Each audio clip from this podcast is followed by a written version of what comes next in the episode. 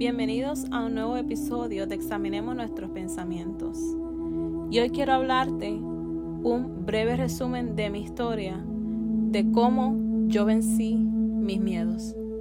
Pues tal vez te puedas inspirar o motivar o atreverte a vencer tus miedos. Yo tenía una vida normal, iba a la universidad, regresaba a casa, conseguía un trabajo y lograr superarme.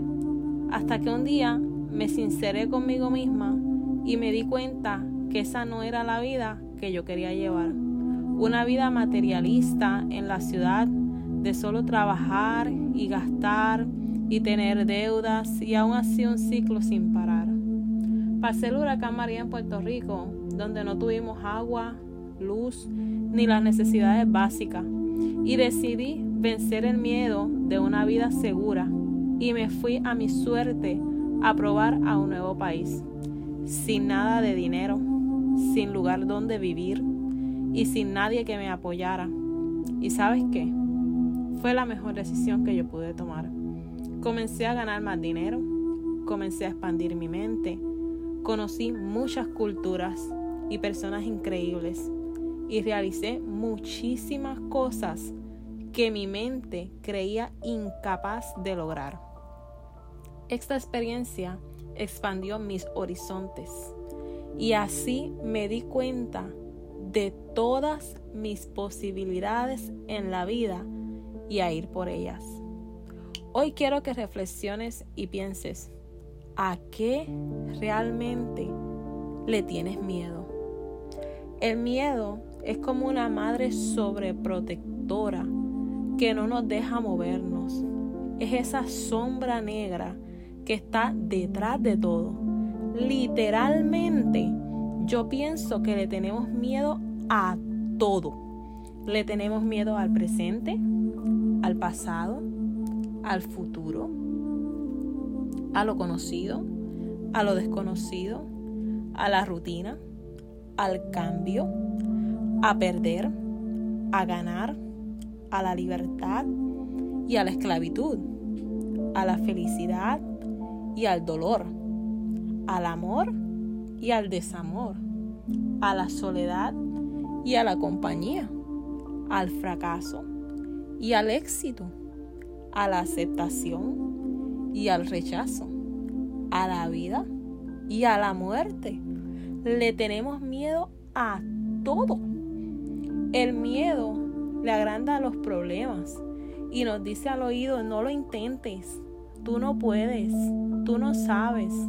Y muchas veces, por miedo a fracasar, no lo intentamos y acabamos conformándonos con menos.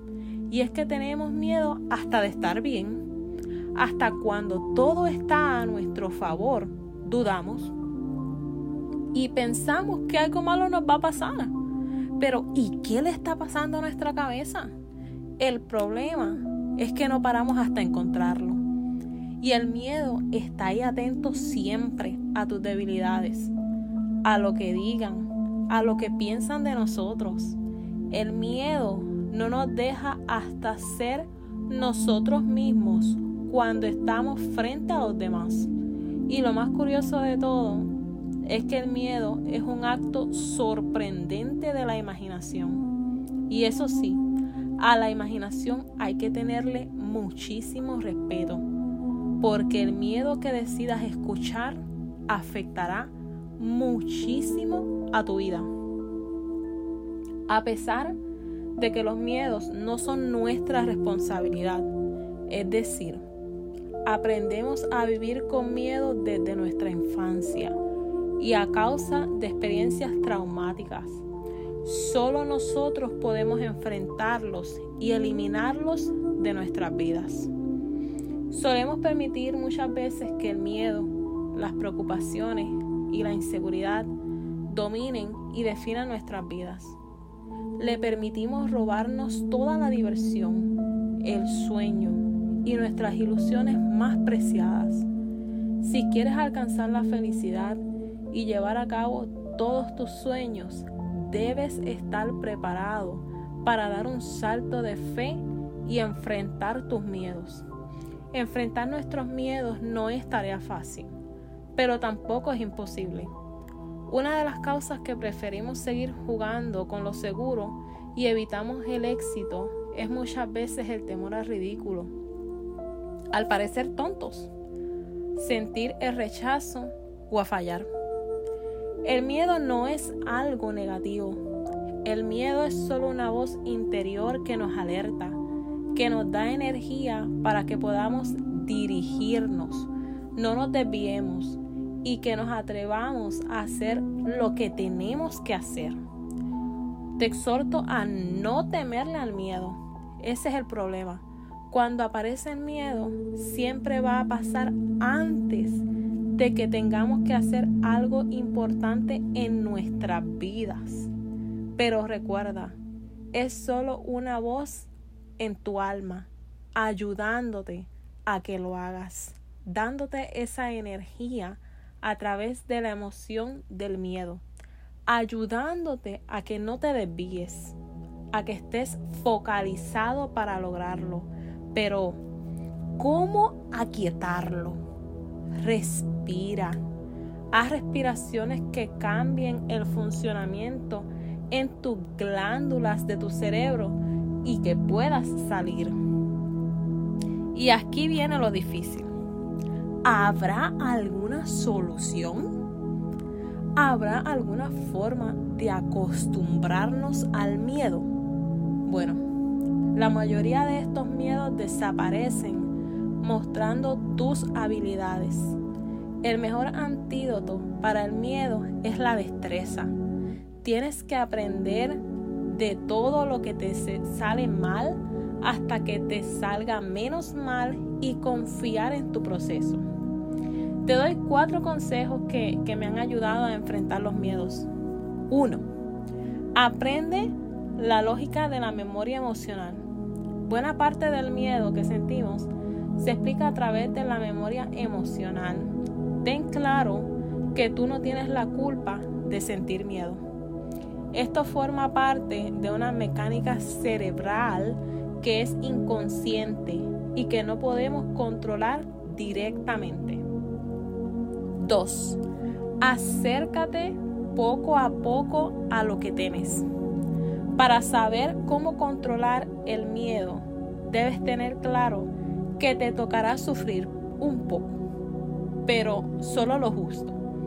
Eso significa que deberás realizar acercamientos progresivos a aquellas situaciones que le temes, para poco a poco ir hacia situaciones más difíciles para ti al principio acercarte un poco a estos entornos o a estas acciones y luego ir poco a poco más allá, luego aún más allá. La curva de la dificultad siempre tiene que ser ascendente, pero cada vez contarás con más preparación. 3. Déjate ayudar. Tal y como hemos visto, el miedo no es algo de lo que debas avergonzarte. Así que no hay motivo por el que debas evitar recibir ayuda. Piensa que, aunque esta emoción es poderosa, tú tienes el poder de modificar tu entorno para alcanzar tus objetivos. Incluso es los momentos en los que creas que pierdas el control. 4. Aprende a reconocer si necesitas terapia o ayuda. La línea que separa el miedo patológico de aquel que no lo es no siempre es clara, pero debes tener claro que si el temor que sientes es muy extremo, posiblemente necesitarás ayuda profesional para progresar. Eso sí, te digo algo, el miedo nunca se irá del todo, pero ya no nos paralizará ni evitará que nos acerquemos a los objetivos, aunque esto es en parte hasta positivo. El hecho de hacer algo que se sienta en parte como un reto hasta que nos sintamos mejor al pasar por ello habiéndolo superado.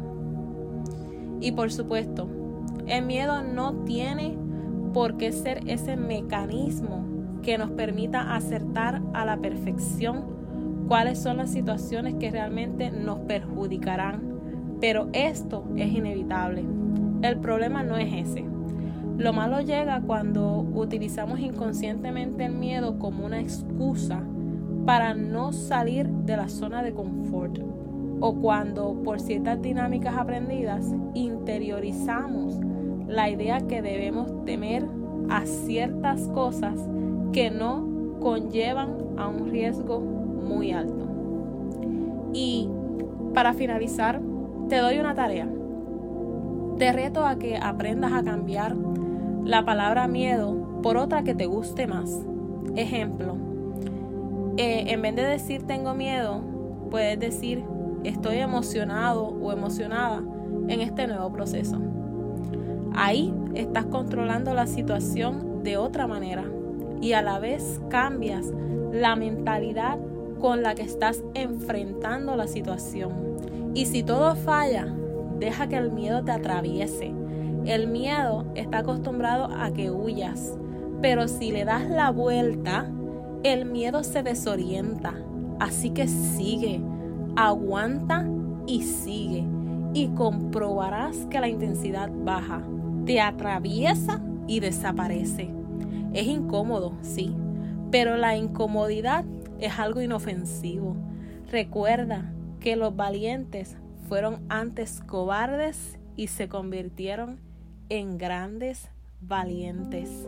Gracias por haberme escuchado hoy y te exhorto a que si te ha ayudado, sigas en mi podcast.